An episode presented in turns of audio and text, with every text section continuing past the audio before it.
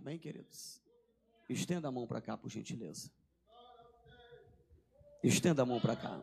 Estenda a mão para cá. Bendito Deus, eterno Pai. Deus, te damos graças, Senhor, pela vida do teu ungido. Te entrego o teu servo nas tuas mãos. Que nessa noite o Senhor venha cumprir através da tua palavra tudo aquilo que precisamos. E te louvamos, Senhor, porque após o louvor, toda sexta-feira, seja corredor ou não, seja campanha profética ou não, nós começamos, iniciamos com a palavra e daqui a pouco mais tarde, Senhor, nós estaremos fortalecidos através dessa palavra. Tanto, Senhor, para entregar a nossos dízimos, a nossa oferta e ainda continuar nesse corredor profeticamente. Deus tem muita coisa boa para fazer nesse, nessa noite. E eu creio. Muito obrigado pela vida do teu ungido, no nome do Senhor Jesus. Quem pode aplaudir o Senhor pela vida do pastor?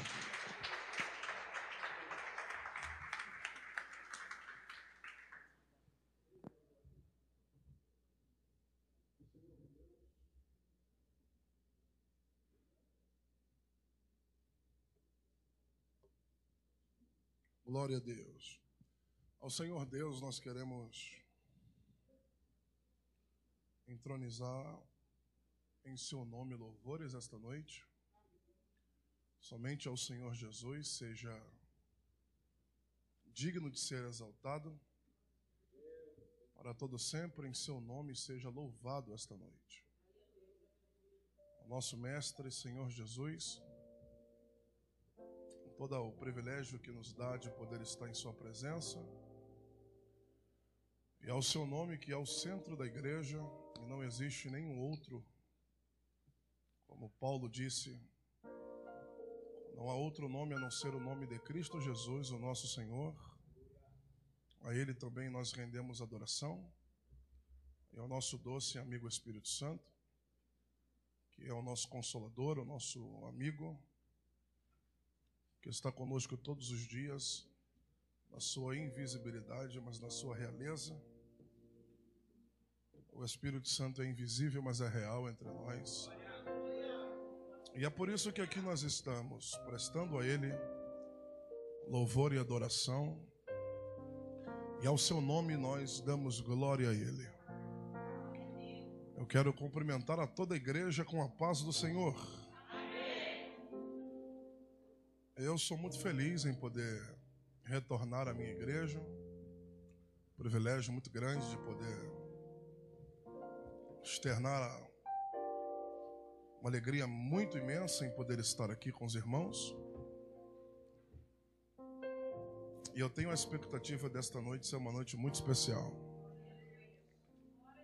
Eu tenho a expectativa, conheço bastante, conheço bastante o altar, sei do que Deus tem proposto para esta casa. E toda vez que Deus abre uma ideia profética para essa igreja, Deus tem os seus meios de agir.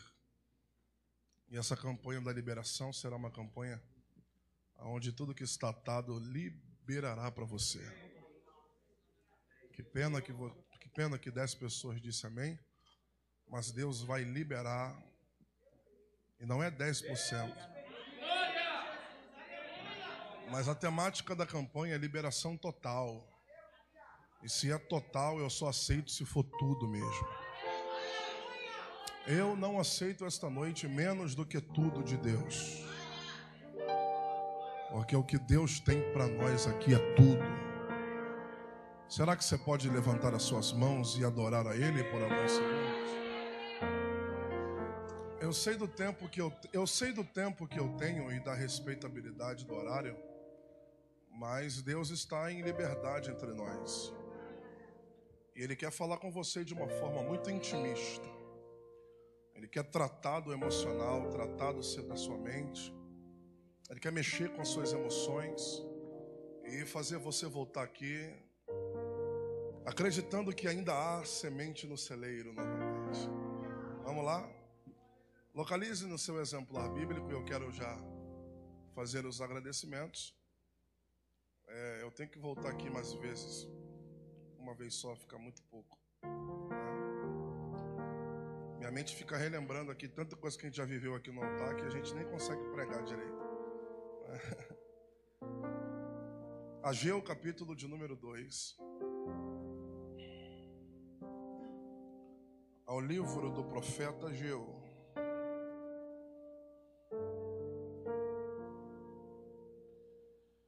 Capítulo de número 2.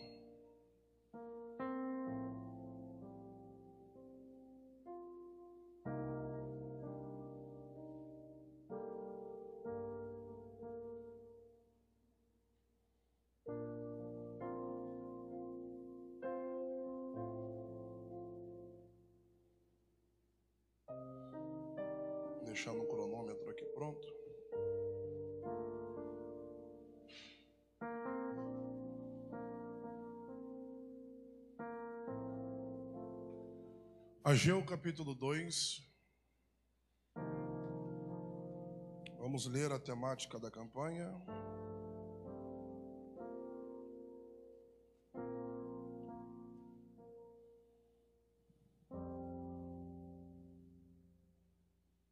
Ageu capítulo 2, parágrafo de número 19, a saber, o versículo 19. E eu estou em duas viagens seguidas. Cheguei de São Paulo, final de semana. Aí de São Paulo eu já fui direto para Cabo Frio. Estou já seis dias sem ver minha família. E é muito raro fazer isso. É que juntou duas viagens seguidas. Aí a pastora Taina ficou lá com a igreja na quarta-feira e no domingo. E eu só saio uma quarta e um domingo no mês. Eu estou fazendo isso ainda porque a igreja caminha muito devagar. E eu sou o maior mantenedor da igreja ainda. Né? Então a gente tem que sair bastante. Já junta os meus compromissos e agora os compromissos da igreja. Né? A gente fez uma igreja, vocês foram lá, muito bacana melhoramos um pouco. Eu adoro iluminação, né? Então já botei mais de dois movies de baixo em cima. Estamos com uma, um altar muito legal lá, muito bonito. O som nosso lá também. Então fica, as coisas ficam muito, muito cara. Deus tem enviado os seus recursos. Estamos no segundo mês, agora dia 19. E o meu coração é não aceitar mais agenda enquanto a igreja estiver é, precisando muito de mim, só quando caminhar. Eu tenho alguns obreiros lá que gostam de pregar e que são meus discípulos. Aí quando estiver caminhando sozinho, a gente consegue sair um pouquinho, mas agora eu não tenho a possibilidade. Mas há uma necessidade de sairmos um pouco mais. Aí eu já prego já no decorrer dos dias que não tem culto. Nós trabalhamos com uma visão de dois cultos na semana, quarta e domingo, e nós trabalhamos com a particularidade do relacionamento nos dias semanais. Nós temos cinco equipes, né, com três pessoas, e as três pessoas utilizam de uma forma mais clara a visão da GCE, é? que eu não chamo de GCE, eu chamo de convívio. Então nós estamos entrando em casas, nosso culto oficial é dois cultos. Então os dias que não tem culto eu tenho sempre saído Aí essa segunda viagem veio direto, né? então veio final de semana eu preguei no Braz, Madureira, na Catedral do Braz, em na Moca, em São Paulo. E segunda-feira eu fui direto para Cabo Frio, aí preguei os quatro eventos lá e vim direto para cá. Me troquei na casa do pastor Marcos. Se eu fosse para Caxias, eu chegaria agora. A Tânia saiu de lá às 7h20. Falei que você vai me, só vai me dar um beijo só não vai conseguir me ouvir pregar. Acho que ela esqueceu que a mensagem aqui é antes. Né? Mas eu estou muito feliz de poder estar aqui com os irmãos. Trago um abraço da vossa co-irmã, forjados para o reino. O pastor falou forjados por Deus, mas é ele que forja mesmo. É de Deus para o reino. E não é em Bangu, é em Caxias.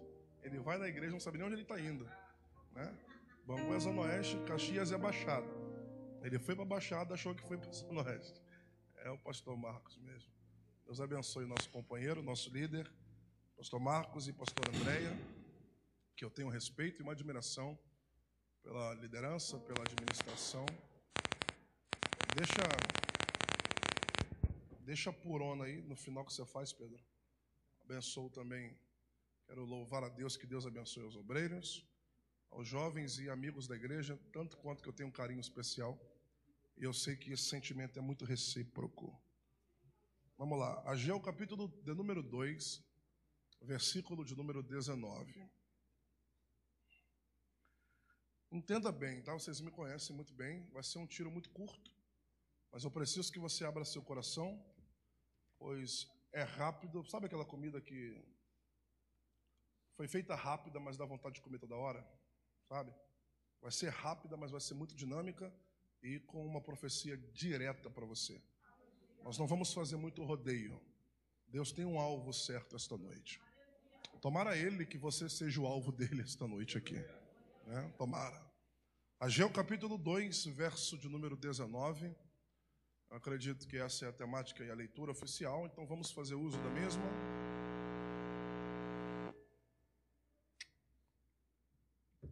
Ainda há semente no celeiro,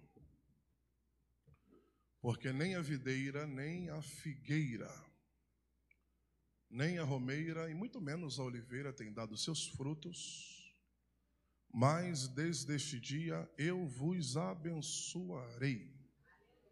Só o 19. Fale comigo aí, diga: ainda há semente no celeiro. É uma pergunta. Ainda há. Será que no celeiro existem as, as sementes? Porque eu estou vendo que nem a figueira, nem a videira, nem a romeira e muito menos a oliveira tem dado seus frutos. Mesmo num tempo infértil, Deus está liberando a palavra que no tempo infértil eu vos abençoo. Se você acredita na bênção de Deus fora de época, levante as suas mãos aí. Pronto, dá um glória a Deus e tome seu assento, por favor.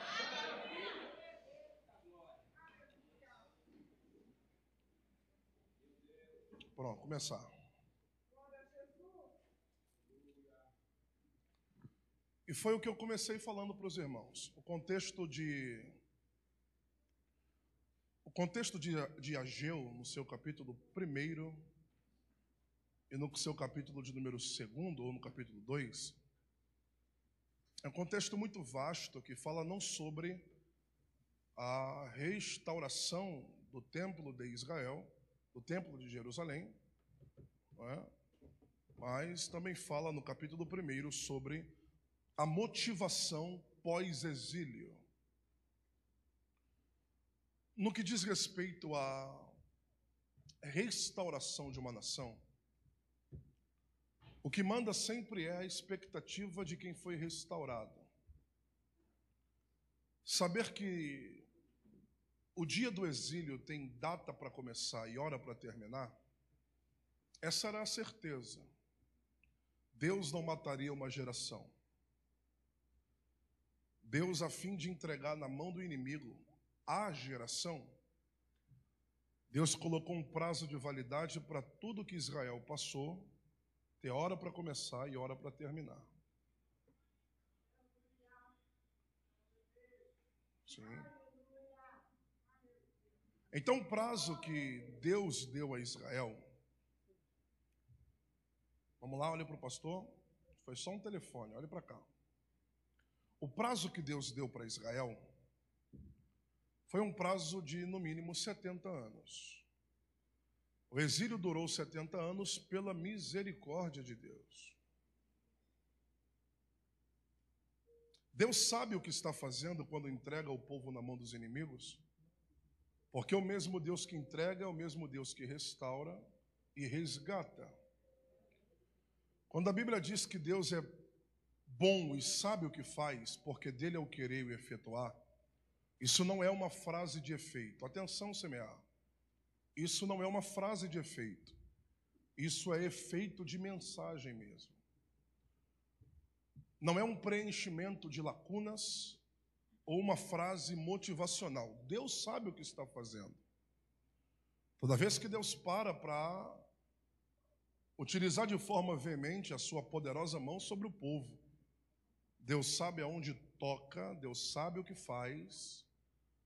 E essa restauração pós o cativeiro, que nós não vamos ter aqui a possibilidade de trabalhar toda a base contextual dos seus anos, e não é a minha não é a minha o meu motivo esta noite.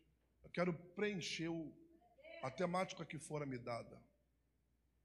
Mas esse preenchimento do tema que foi proposto para eu falar esta noite, ele tem que ter uma determinância. Israel está motivado a fazer uma coisa que Deus não queria que ele fizesse pós o exílio. E essa motivação não agrada a Deus, pois a motivação é restaurar a vida própria. Agora que saíram do cativeiro 50 mil pessoas com Zorobabel e retornaram para o campo de Israel, para casa em Jerusalém, que é Jerusalém, um ambiente de paz, um lugar sossegado, um ambiente tranquilo, onde Deus fazia morada, a tristeza tomou conta do povo porque a saída de Jerusalém é uma saída muito dura. Perder, perder o Beit Hamikdash, que é o templo sagrado. Atenção e olhe para cá. Perdeu o templo sagrado, né, o Beit, a casa de Deus, que era santificada e sagrada, os utensílios que haviam dentro do Beit, o ambiente que era feito e acobertado por ouro, por dentro e por fora, as colunas de bronze ao sol batendo, no campo de Jerusalém, as pessoas que visitavam a, a capital do Reino Sul, Judá, que é Jerusalém, queriam simplesmente ver a beleza e a magnitude do templo. O sol batendo em duas colunas de bronze refletia como ouro para quem estava de longe. Então era uma máxima poder visitar Israel e poder conhecer Jerusalém, que era uma capital visitada por muitos, e onde havia o templo conhecido como o Templo de Salomão, que era a casa chamada em língua hebraica de Beit Hamikdash, que era o templo sagrado. Os utensílios de Deus estavam guardados dentro de uma sala secreta.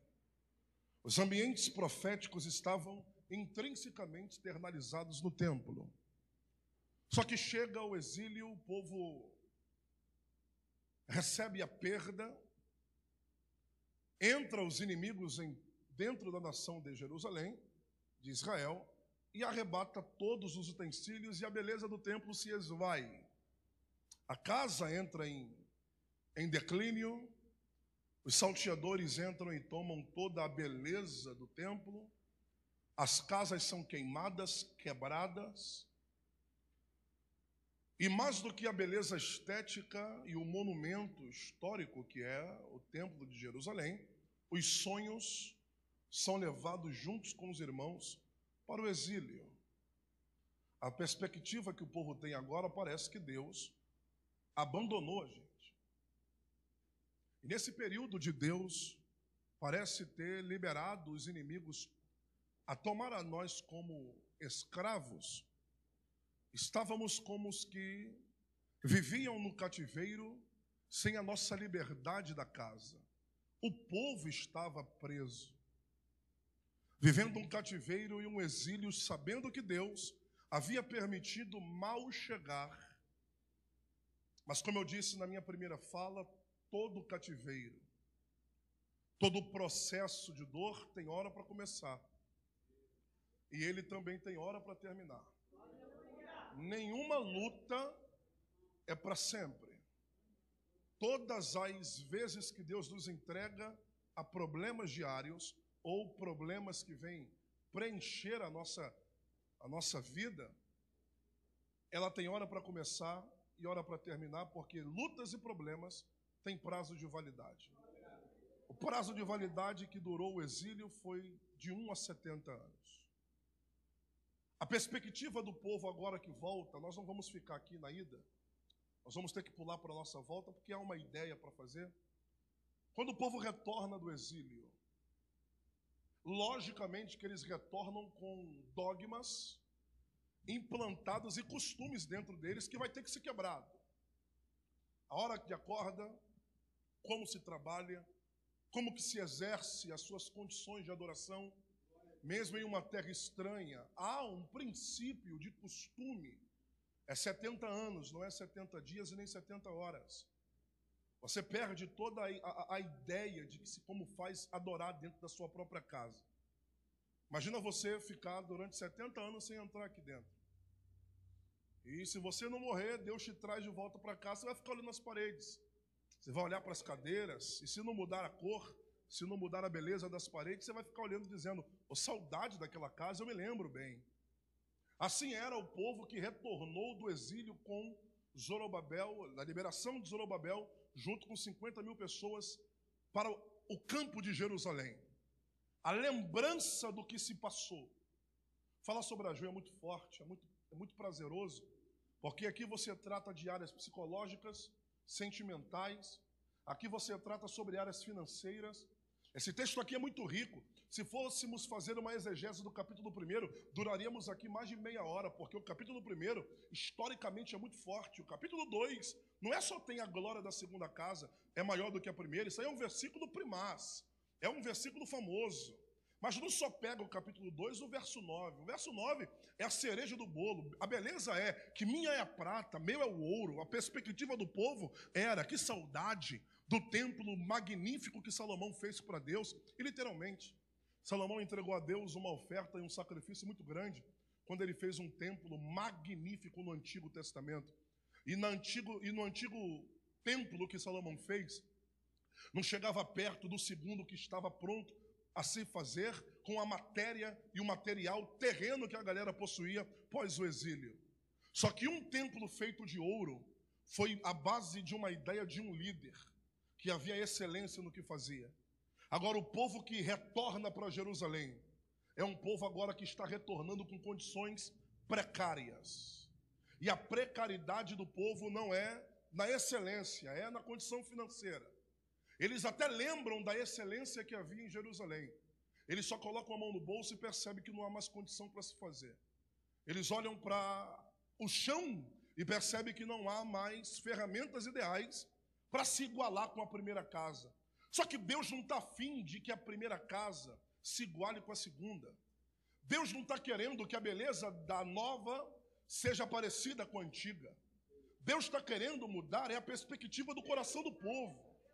Porque o povo, quando retorna para Jerusalém, está preocupado com beleza.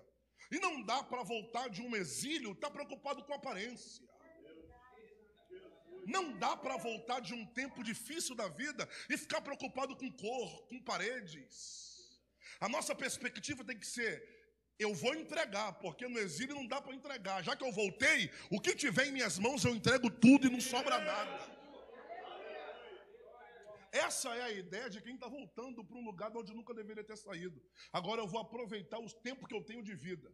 Porque me arrancaram. Agora que Deus me fez retornar, eu vou aproveitar o tempo que eu tenho para entregar tudo. Essa é a expectativa exata. Mas o povo não tem expectativa. O que está na cabeça da galera é: já que eu voltei, vou cuidar da minha própria casa. Aí eles faziam para casas para ele, casas monumentais, faziam casas de três andares, de dois andares, casas de ouro, casas feitas à base de muita luxúria, e a casa do templo estava se esvaindo. Ou melhor, nem se esvaiu, não. A casa não ficou do jeito que Deus esperava que eles entregassem, ao ponto de Deus usar o profeta e dizer: galera, não adianta vocês quererem muito para si e não querem entregar nada para Deus. Então quer dizer que o Deus que arranca vocês do exílio não merece a excelência, mas vocês têm excelência em casa há um despertamento espiritual. Porque no capítulo 1, Ageu desperta a galera a motivar o povo a ter motivações certas. Despertem vocês que estão dormindo.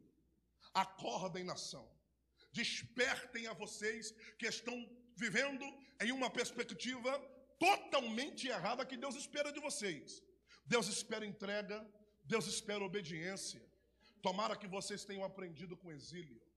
Porque cativeiro não vem para Deus fazer-nos de bicho.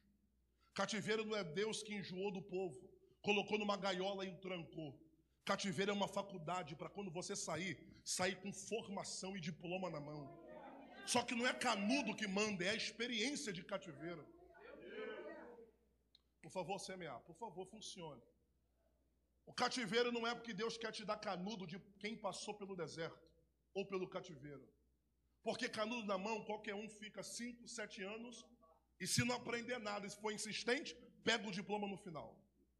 Agora, cativeiro não. Cativeiro, Deus não quer te dar diploma. Deus quer te dar conduta. Deus quer te dar experiência. O que, que você está tirando do dia mal da vida? O que, que você está tirando dos tempos difíceis? Qual é a ideia que você teve de um Deus que te usava na liberdade, agora te fez ser preso e mesmo assim abandonou você no dia mal. Qual é o, o que, que você aprendeu estando preso na mão de um inimigo e agora que você está liberto, quais são as funções e as correções que você vai ter do teu passado? Essa é a ideologia e a perspectiva que o povo tinha que ter. Só que o povo está preocupado com as suas coisas, deixando o que é de Deus de lado. Aí Deus diz, galera, vamos acordar, porque a motivação não tem que olhar para si. A motivação é reerguer o templo. Tá, mas Jageu, só que tem um ponto: profetizar Agora que estamos devagar, não é tão difícil. O difícil é você ter material para você concretizar o serviço. Porque querer um templo bonito nós queremos. Vocês estão continuando preocupados com a beleza do templo. Eu estou só, eu não estou somente sendo um histórico, eu estou interpretando a introdução. Eu estou fazendo um corpo e eu estou preenchendo o corpo. Eu quero que você tenha mais facilidade na compreensão. Vocês continuam entendendo que a beleza, a glória está na beleza. Só que Deus não está preocupado com o segundo templo ser tão belo como o primeiro. Deus está preocupado com o segundo templo ter a mesma essência ou maior do que o primeiro. Vocês são o templo de carne maior do que o templo de parede. Aleluia. O que Deus queria tratar no exílio era mudar de uma dependência de um templo de parede para fazer um templo interno dentro do povo. Isso aqui é fantástico. Porque quem dependia do templo para dar glória, agora está preso, não tem mais tempo para adorar.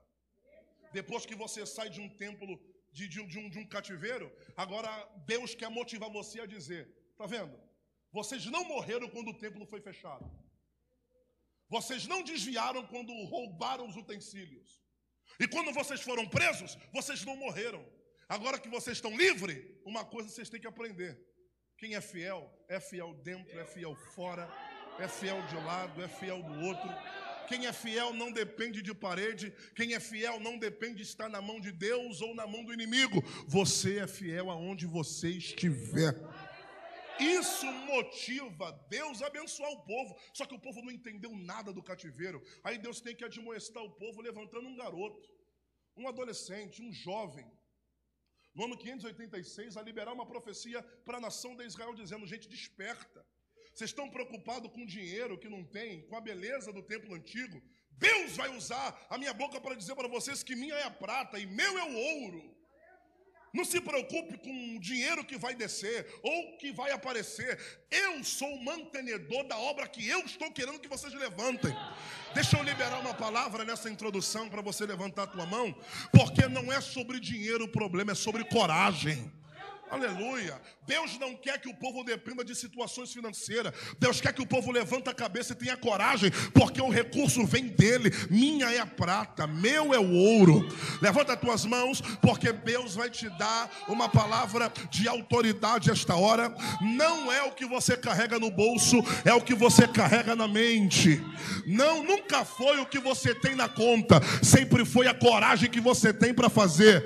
Pastor, como é que se constrói um templo sem dinheiro? Você está preocupado como vou ter dinheiro. E eu estou dizendo para você, não é sobre dinheiro, é sobre coragem. Porque quem deu projeto, patrocina projeto que deu para minha vida. E eu vou entregar uma palavra para alguém, se foi Deus que entregou um projeto para você. Assim diz o Senhor: minha é a prata, meu é o ouro. E o que, que significa isso? Eu patrocino o projeto que eu te dou. Só levanta a cabeça e tenha coragem para dar entrada no que você está querendo.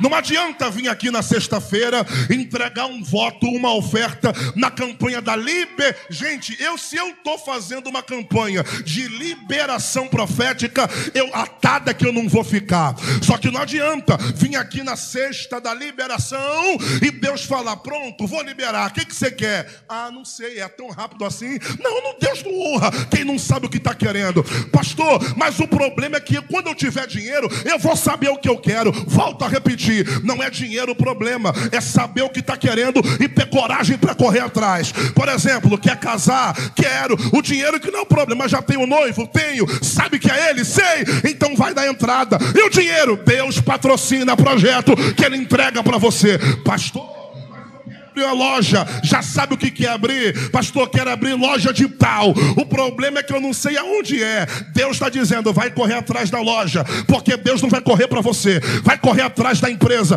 porque Deus não vai correr. Pastor, vi uma lojinha, sei o que eu quero abrir e sei o que eu quero. O problema é dinheiro, nunca foi dinheiro, porque contigo é procurar e com Deus é patrocinar o projeto que entregou para mim. Eu estou falando, não é o que tu carrega na bolsa, é o que tu carrega no coração. Tem coragem? Deus patrocina. Minha é a prata. É muito rápido. Balance a mão de alguém do seu lado e diga: tenha coragem. Não, você não falou direito. Diga: tenha coragem. Diga: não é financeira, é coragem. Diga: não é dinheiro, é coragem coragem. E se alguém falar que não vai bancar, Deus não depende de ninguém que banque você. É você que tem que crer naquilo que o recurso vai chegar. Quem crê em profeta já tem um, dois, três, quatro, cinco. Eu estou pregando para cinco pessoas que crê, mais um ali. Pastor Arthur, tem gente que não vai bancar meu projeto, então esquece se tem gente para lá. Pastor, nem minha casa acredita no que eu estou profetizando para mim mesmo. Então, se você acredita, Deus está com você aonde você pisar. Se o teu pastor te abençoou e Deus otorgou o que você quer, vai, Neemias. Não tem sambalate e não tem GC que se intrometa. Deus está contigo e o projeto vai dar certo. Tenha coragem para fazer. Tenha coragem. O que nós precisamos ter nesses últimos dias é cor? Não, fale direito, diga é cor? Pastor, coragem para quê? Para você fazer o que o teu dinheiro não permite. Porque se você ficar morrendo com ideias na cabeça, cemitério está cheio de gente que morreu com projetos que foram inválidos. Ou que não saíram do coração. Então eu não quero ser um da estatística que morreu e não jogou para fora o que queria. Que pena que tem gente que não está afim, mas eu vou falar de novo eu não vou fazer parte da estatística dos que morreram, mas não jogaram para fora o que Deus deu. Aleluia. Tá, pastor? Então não adianta ter muita coisa não ter nada para bancar. Vou ficar aqui até falando para você. O difícil não é ter alguém para bancar. O difícil é ter alguma coisa aqui dentro. Tem gente que tem muita coisa, mas não tem nada aqui. Tem gente que não tem nada aqui, mas tem muita coisa aqui. E eu estou dizendo para quem não tem, mas tem. O que está aí dentro, Deus vai patrocinar. E outra, esse primeiro semestre foi ano de Deus mostrar que é contigo. Mas assim diz o Deus que usa a minha boca. No segundo semestre desse ano, não é ano de plantio, é ano de colheita, porque ainda há semente no teu celeiro. Você crê na profecia? Você crê? Você sabia que no mundo espiritual, o, todo segundo semestre do ano, uma chave vira no ano?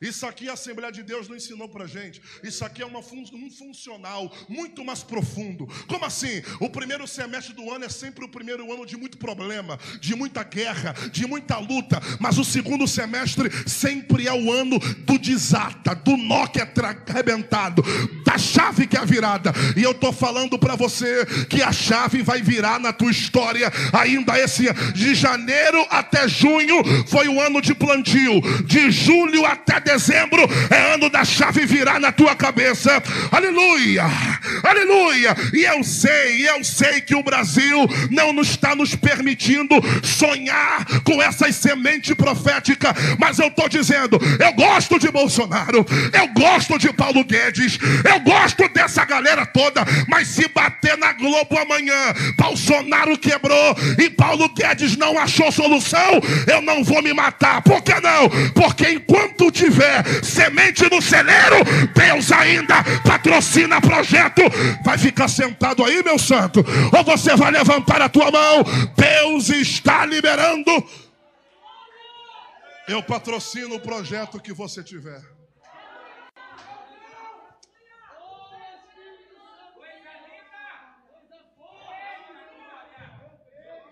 Vamos lá. Fale comigo em alto e bom som, diga, eu acredito. Em tudo que Deus falou comigo. Diga, e a prova disso, é que eu vou ter coragem, para ir para cima, cima, mas para cair para dentro. E não olhar para a direita ou esquerda. Porque não é sobre o quanto que eu tenho, mas é sobre a coragem que eu possuo.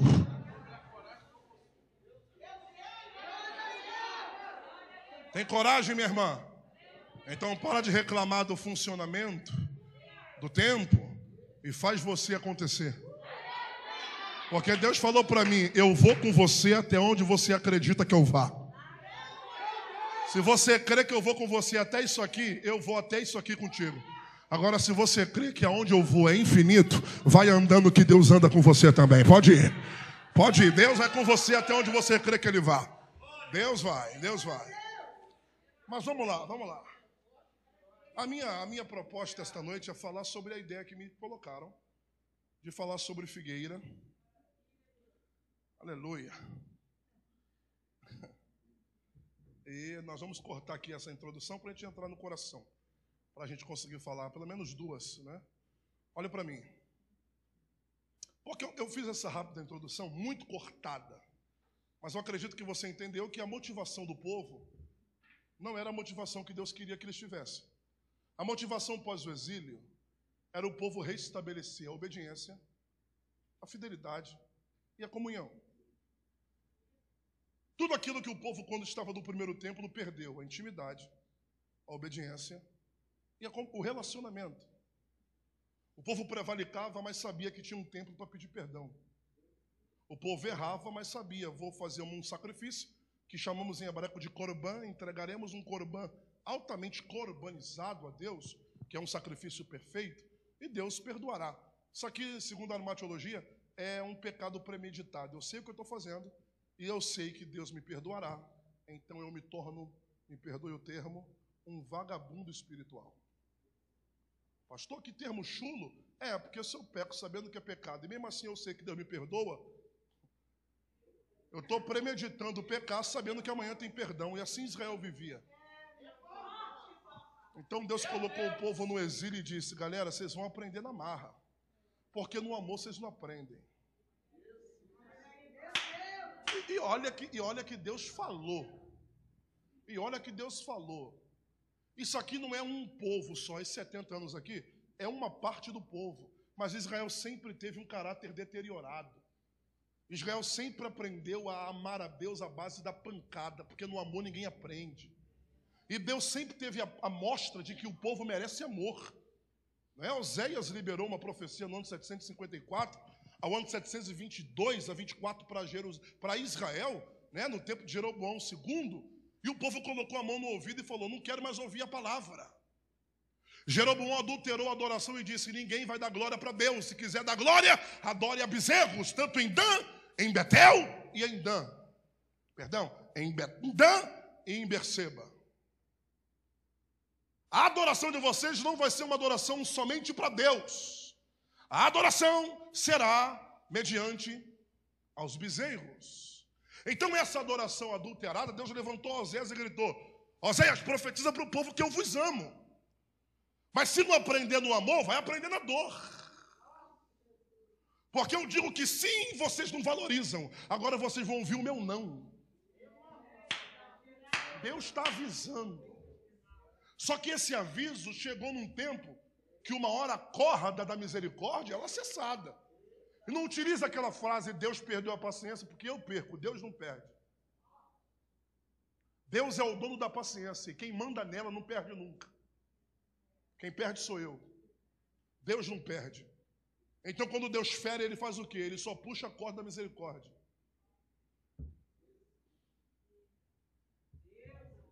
A prova que Deus falou não para o povo é que ele falou: Oséias, a tua esposa é prostituta, e eu vou te dar três filhos. E cada nome que você colocará nos filhos será profecia para o povo: Jezreel, Loami e Loruama.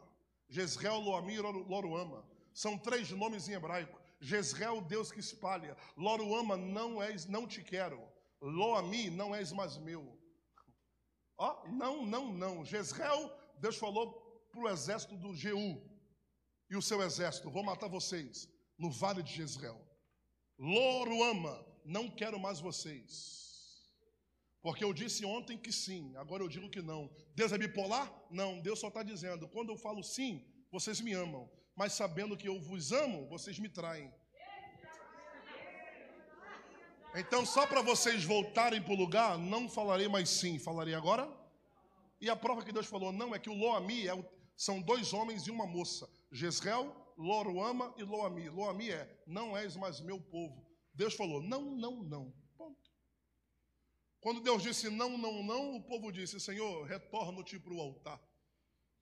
Aí Deus disse, só porque eu disse não, vocês voltarão? É claro que eu vou perdoar. E o Senhor vai perdoar mesmo? Vou. E por que, que o Senhor vai perdoar? Porque eu jurei a mim mesmo. Isso aqui merece um amém, porque Deus não jurou por você. Deus não jurou por mim, ele jurou para si. E por que, que ele jurou a si mesmo? Porque não tinha ninguém apto para Deus jurar. Então, como santo é só ele, eu juro pelo meu nome. E qual é o nome que eu juro? Ser fiel a vocês é mesmo que vocês não mereçam.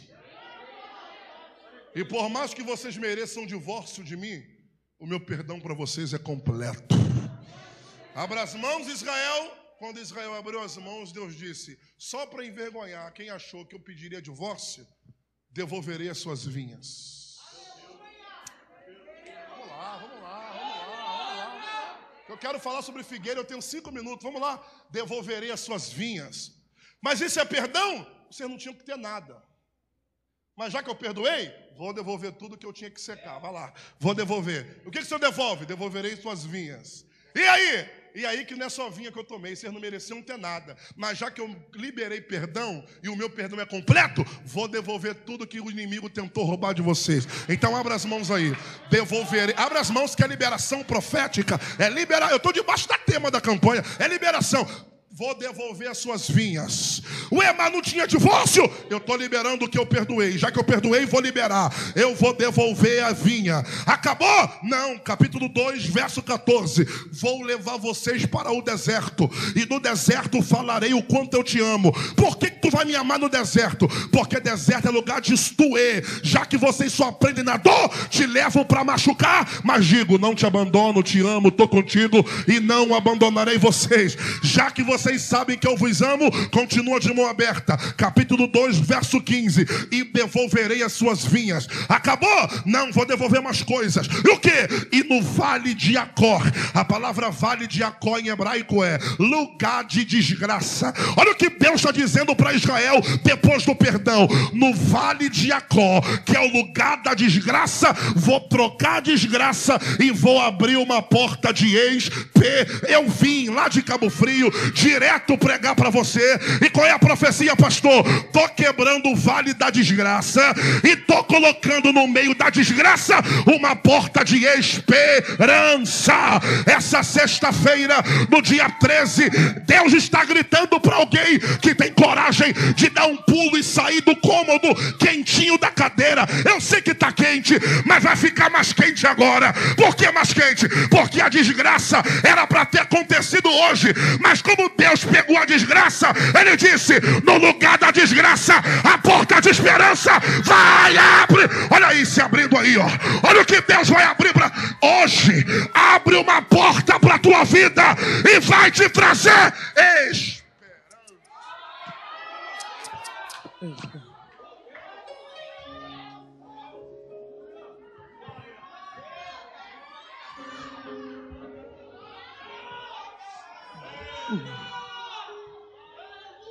Alguém do teu lado aí, olhe para alguém e diga: Eu vou ver a porta que vai se abrir na tua vida. Diga, diga, diga, eu vou contemplar e vou aplaudir a porta que Deus vai entregar para você. E aí, pastor, quando a porta se abrir, vai trazer esperança para tua casa, para tua vida. Deus vai te dar condições de você honrar todo mundo e vai valer a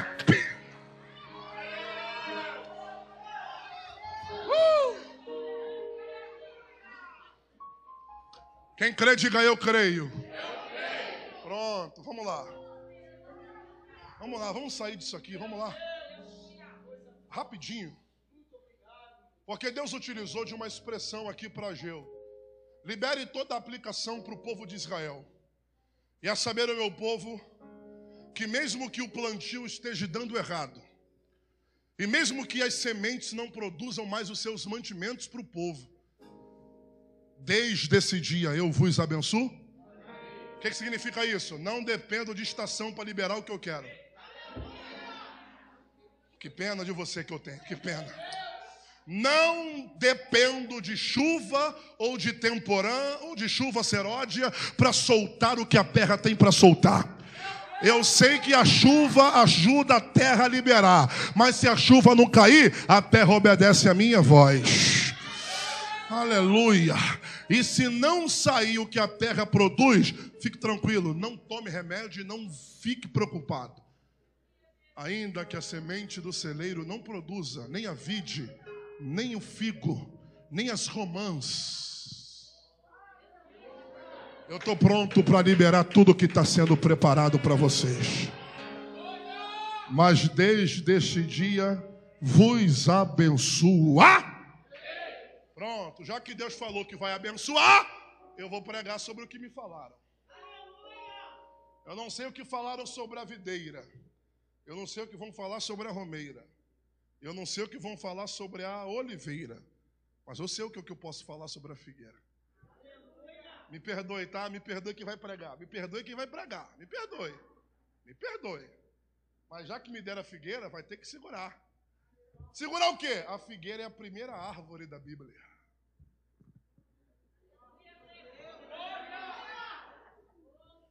Então, que falem depois. Vão ter que ouvir o pastor Arthur falar. Oi? Já sabia disso? Porque a figueira é a primeira. Pastor, e se é a primeira, que bênção! Não, ela foi a primeira, mas usada para tapar vergonha.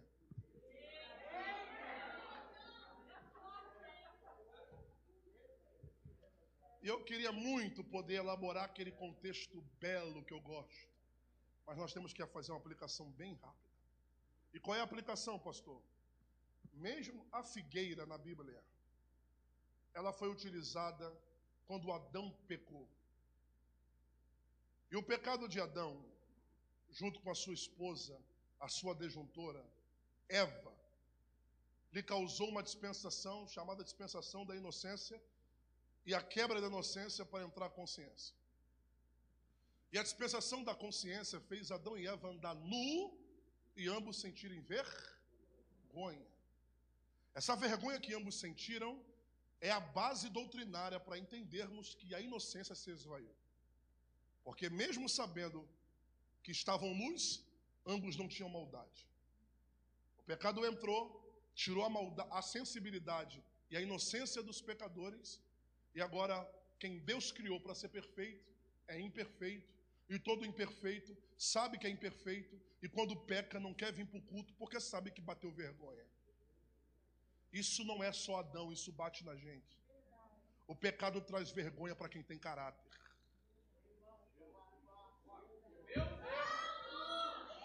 Quem não tem caráter consegue se esconder atrás de folha de figueira.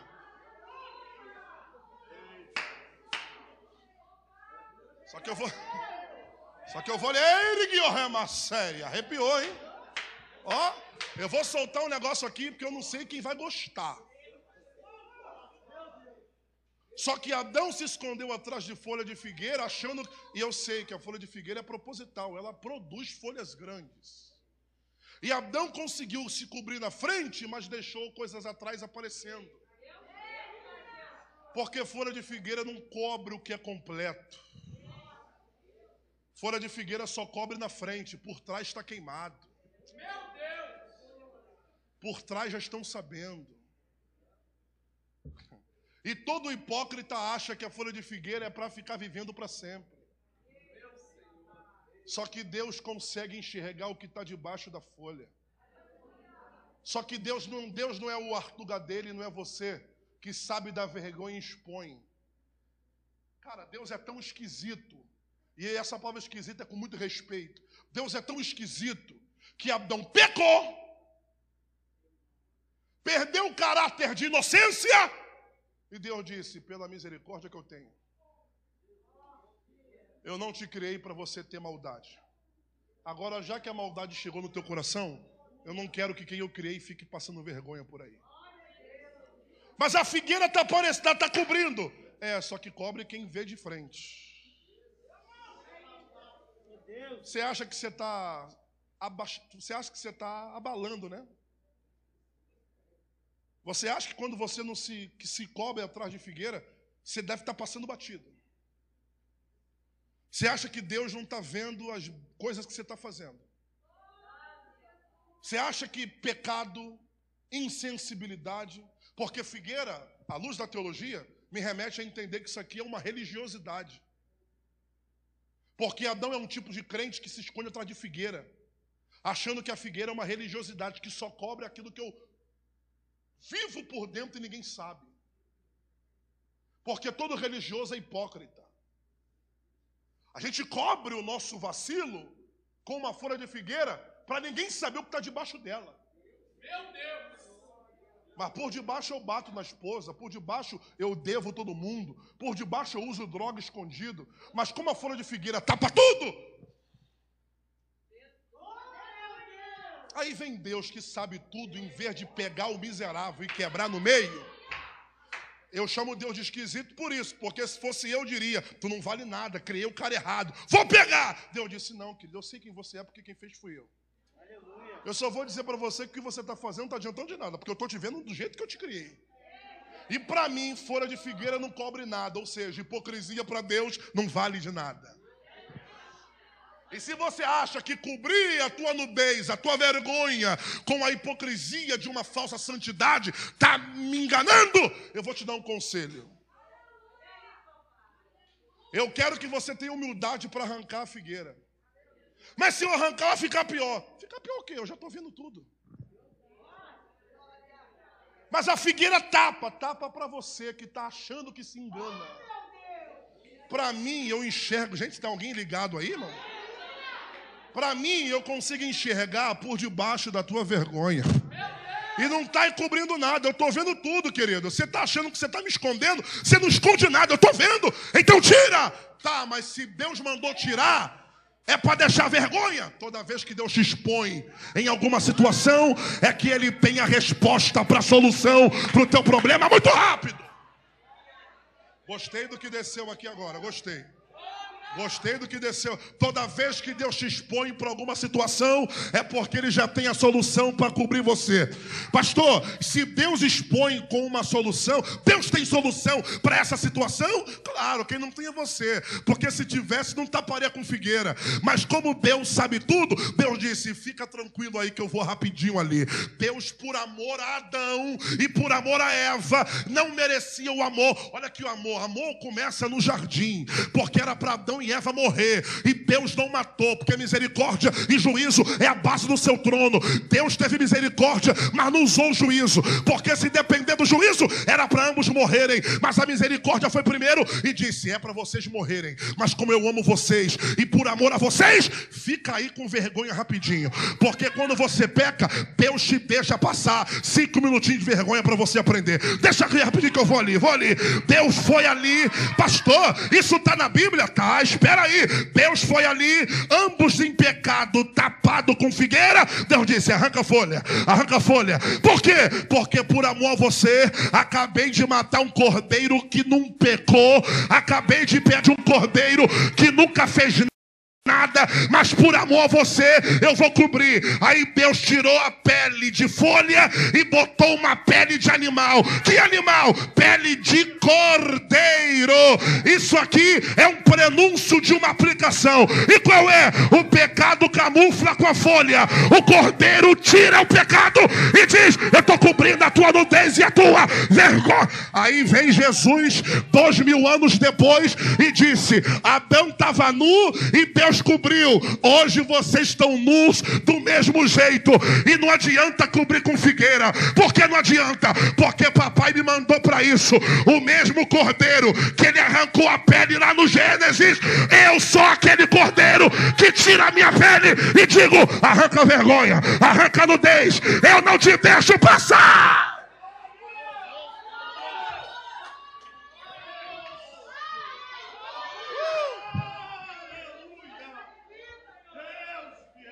Balança alguém do teu lado aí, rápido, rápido, e diga para ele aí: o que, que você prefere? Folha de figueira ou pele de cordeiro? Ai, ai, ai. O que, que você prefere, hein?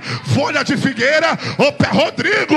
Já que você ficou de pé, Deus me deu uma visão aqui.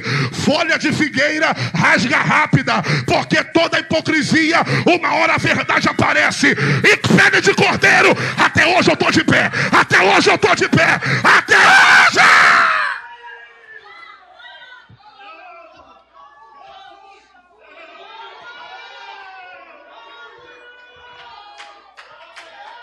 O cordeiro está soltando pele para tua casa hoje. O cordeiro está liberando pele para cobrir a nudez da tua família. O cordeiro está cortando pele para cobrir a nudez da tua casa e dizer para você: se depender de mim, seja sincero. Porque se tu contar a verdade, eu não deixo você passar vergonha.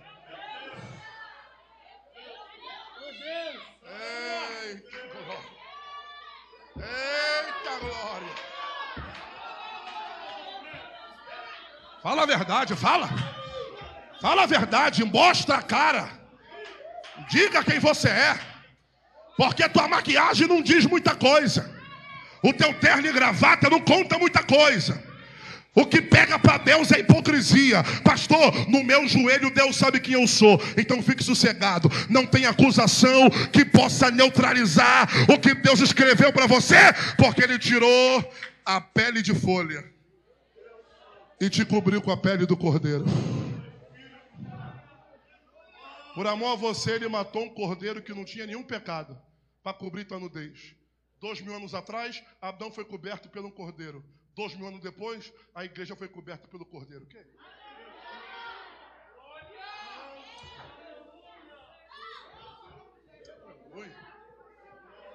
Aleluia. É você que determina o que você escolhe para a tua vida. Quer se esconder debaixo de uma árvore infértil ou uma folha hipócrita, porque até o próprio Cristo utilizou da árvore, da figueira, como árvore infrutífera. É, mandaram eu pregar sobre figueira, então o pau quebra mesmo. Porque a figueira no Antigo Testamento era sustentabilidade. No Novo Testamento, Jesus bateu na hipocrisia. Porque Jesus está morrendo de fome. Olhou para uma árvore de uma figueira linda, frondosa, cheia de folha. Mas quando ele foi buscar fruto na figueira,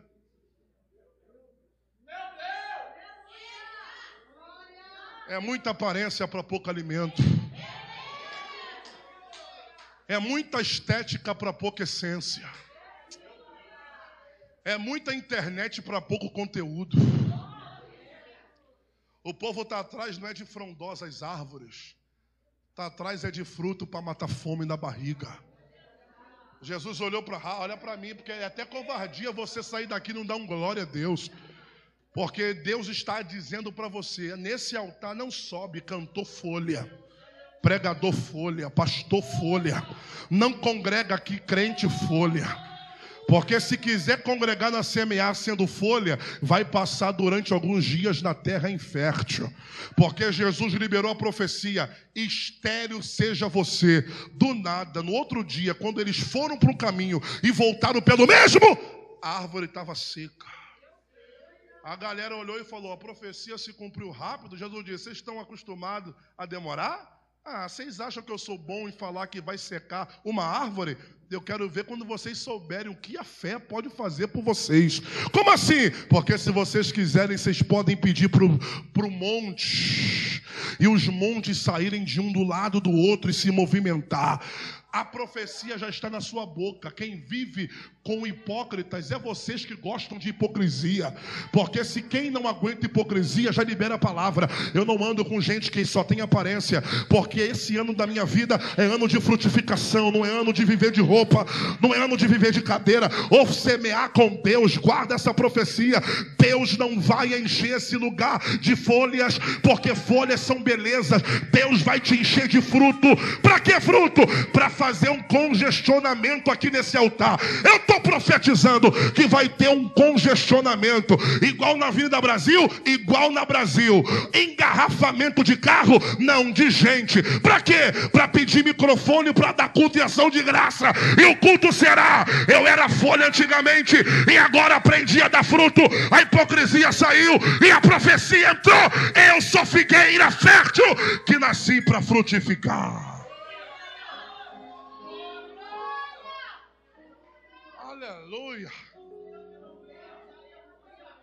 Vamos orar? Vamos orar? Vamos orar. Sentado mesmo, quero orar por você sentado. Pode orar sentado. Sentado. Está gostoso, né? Sentado. Sentado. Minha esposa está lá atrás, ela chegou lá atrás, agora que eu vi. Sentado, vai, sentado.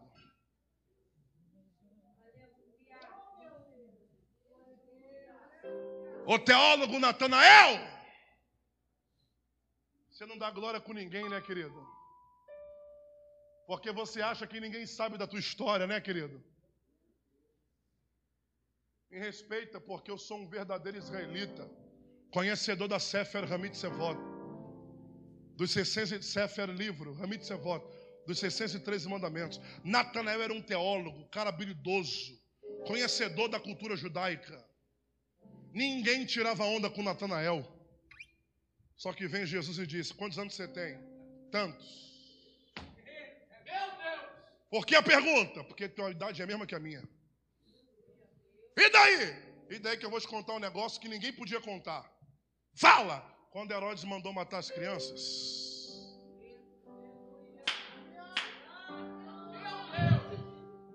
Só sobraram três crianças naquela época. E quem foi? Eu, João Batista.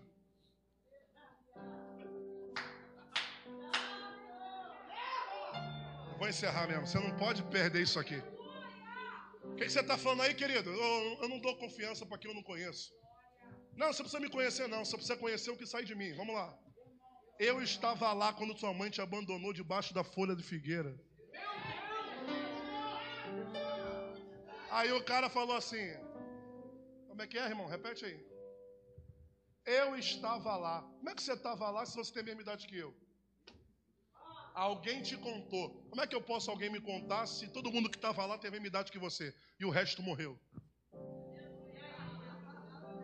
Você está dizendo para mim que a pessoa que podia contar era você mesmo. Você me contou? Não. Como é que você sabe? É que alguém lá em cima falou. Ou melhor, eu sou a pessoa lá de cima que desceu aqui para falar com você. E o que, que você está falando para mim? Eu te vi quando ninguém soube da tua história. Antes da profecia, Natanael ficou duro. Quando Jesus soltou o rolo, sobraram três crianças na matança. E você foi uma delas junto comigo. Sua mãe te colocou debaixo de uma folha de figueira, porque quem encontrasse crianças na rua, Herodes mandou matar as crianças. Porque entenderam que uma profecia que o Filho de Deus nasceria e tomaria o seu trono.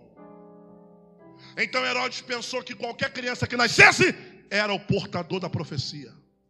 Então a ordem das crianças eram: mata todo mundo. A tua mãe, Natanael, para não te perder, pegou uma folha de figueira desse tamanho, colocou você debaixo da folha. Natanael já começou a chorar. Tá chorando por quê, querido? Você não estava com cara feia? Não, é que ninguém sabia disso. Você é algum profeta? Aí ele disse: Ah, então você só dá glória porque eu sou profeta. Só para melhorar o teu dia, para saber que eu sou mais do que um profeta, hoje começa um novo tempo para você. E que o tempo começa. Hoje você só não conhece mais o céu atmosférico e a terra. Hoje os céus se abrirão para a tua vida. E você vai se acostumar a viver céus abertos e vendo anjo descendo e anjo subindo. Prepare-se para começar a viver os céus abertos chegando para você. Deus sabe do teu nascimento, Deus sabe de onde você saiu, Deus sabe dos abandonos que você enfrentou, Deus conhece cada situação da tua vida e diz para você: Eu te escondi para você não morrer, já que você está vivo, eu tenho céus abertos para você. Tem gente que morreu na Covid que era mais crente que você. Será por que, que Deus matou gente melhor do que você e deixou você vivo? É porque Ele tem alguma coisa para fazer com você na terra ainda. E se você tem utilidade na terra, receba visões e céus abertos chegando para a tua vida agora, porque eu te vi debaixo da folha de figueira. Deixa eu orar por você. Quem recebeu essa palavra, diga eu. Quem recebe a profecia, diga aleluia.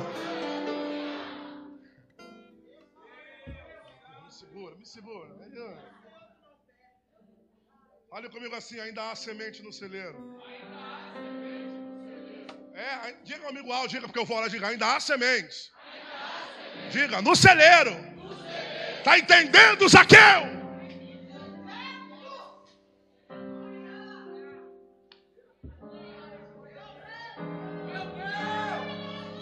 Uau, hein? Olha a demora aí atrás. Está entendendo, Zaqueu? Desce depressa.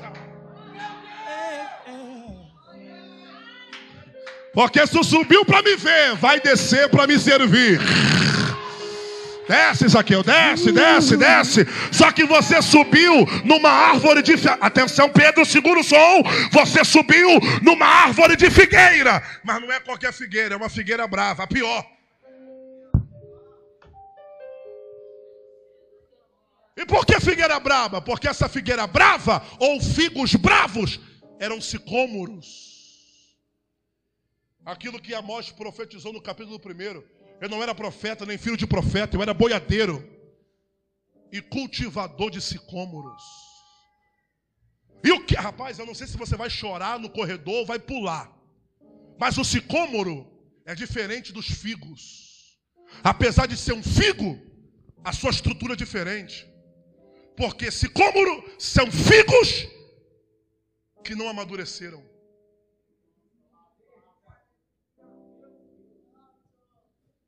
E nessa de não amadurecer, os cultivadores aprenderam a mexer nos sicômoros para não perder o produto. Porque quem não tem habilidade com sicômoro, já que não amadureceu os figos, jogam fora. Os cultivadores se aperfeiçoaram. Para que jogar fora? Se nós podemos estudar o que é sicômoro, aí acharam uma situação. E qual é? Pega uma agulha, já que o sicômoro amadureceu por dentro, mas a maturidade interna não se não saiu. Pega um bisturi ou uma agulha e abre um pouco ele. E abre para quê? Para ferir o figo. Mas se ferir o figo, vai apodrecer. Não, vai apodrecer se ficar maduro por dentro e verde por fora.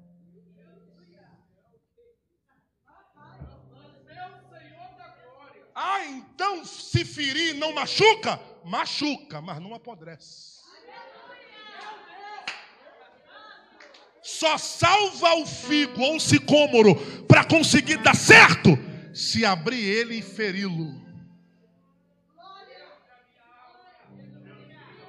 E quando você fere o figo, a água e o ar penetra na ferida e por dentro começa a maturidade.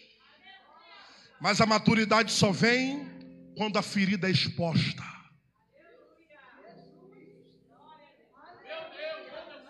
Não sei se você está dentro, mas só vai ter maturidade no sicômoro quando Deus expor a cicatriz e ferir você.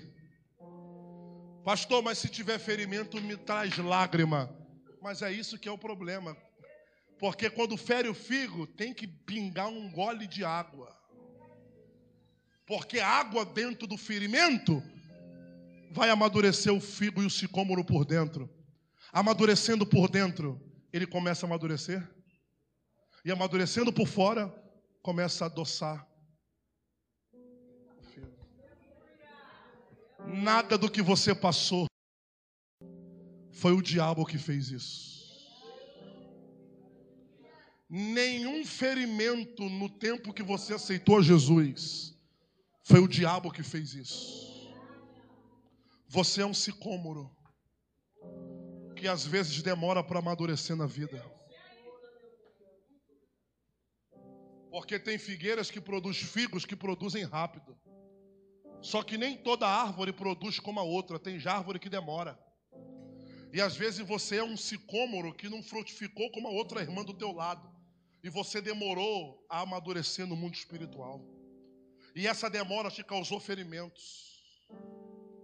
E você pensou que foi a vida, namorado, marido, o diabo. Só que quem te feriu foi Deus. Porque o maior culti... O maior cultivador de sicômoros chama Jesus.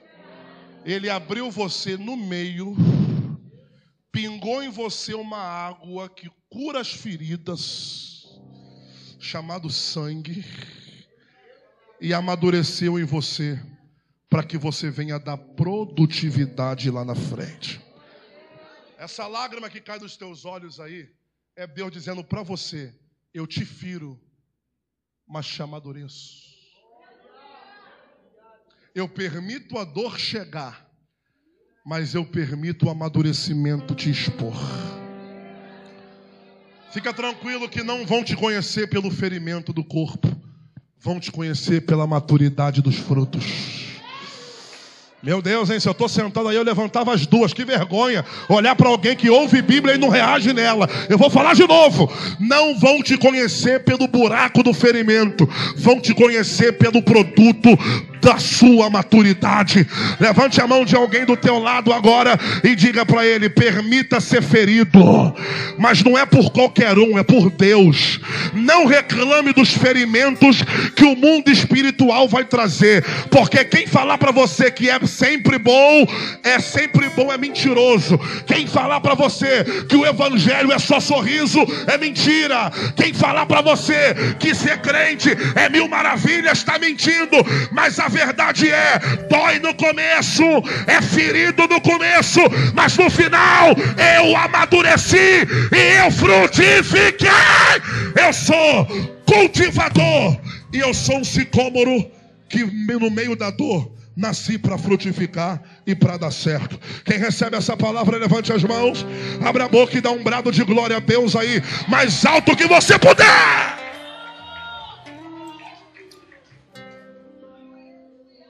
Feche os seus olhos. Meu Deus, ainda faltou em Jeremias. Vamos voltar na próxima. Quem te fala de figo mais? Feche os olhos. Porque o profeta falou sobre dois cestos de figo: um bom e um ruim.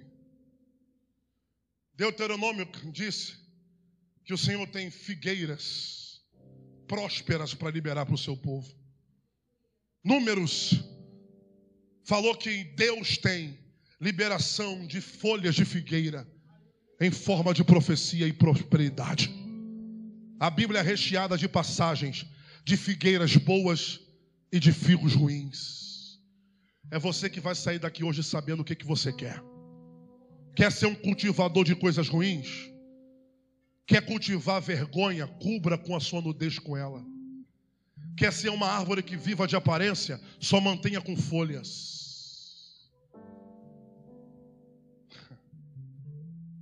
A sociedade pensou que você seria um sicômoro.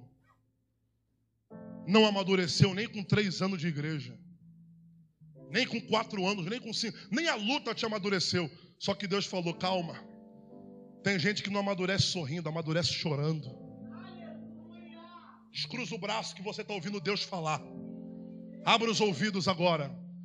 Porque tem gente que amadurece na felicidade, outros amadurecem na lágrima. E ele me trouxe aqui para dizer para você: nem que te machuque, mas de hoje você canta melhor, você prega melhor, você vai ser um crente mais assíduo, porque as dores me trazem maturidade. Hoje você vai ser ministrado por um corredor e alguém vai colocar a mão no seu coração e na sua cabeça, mas você chega em casa hoje dizendo: eu nunca mais vou reclamar de algum ferimento que Deus vai fazer em mim. Porque toda vez que Deus me tocar para machucar, não é que Ele tem prazer em me ver chorar. O prazer de Deus é me ver maduro, com maturidade avançada e sabendo que todo o tempo que eu tive, eu tive para viver a maturidade que Ele tem para a minha vida. Receba a maturidade espiritual receba saúde física, receba saúde mental. Hoje na tua mente Deus coloca um bloqueio no teu coração e na tua cabeça na tua caixa torácica e caixa craniana.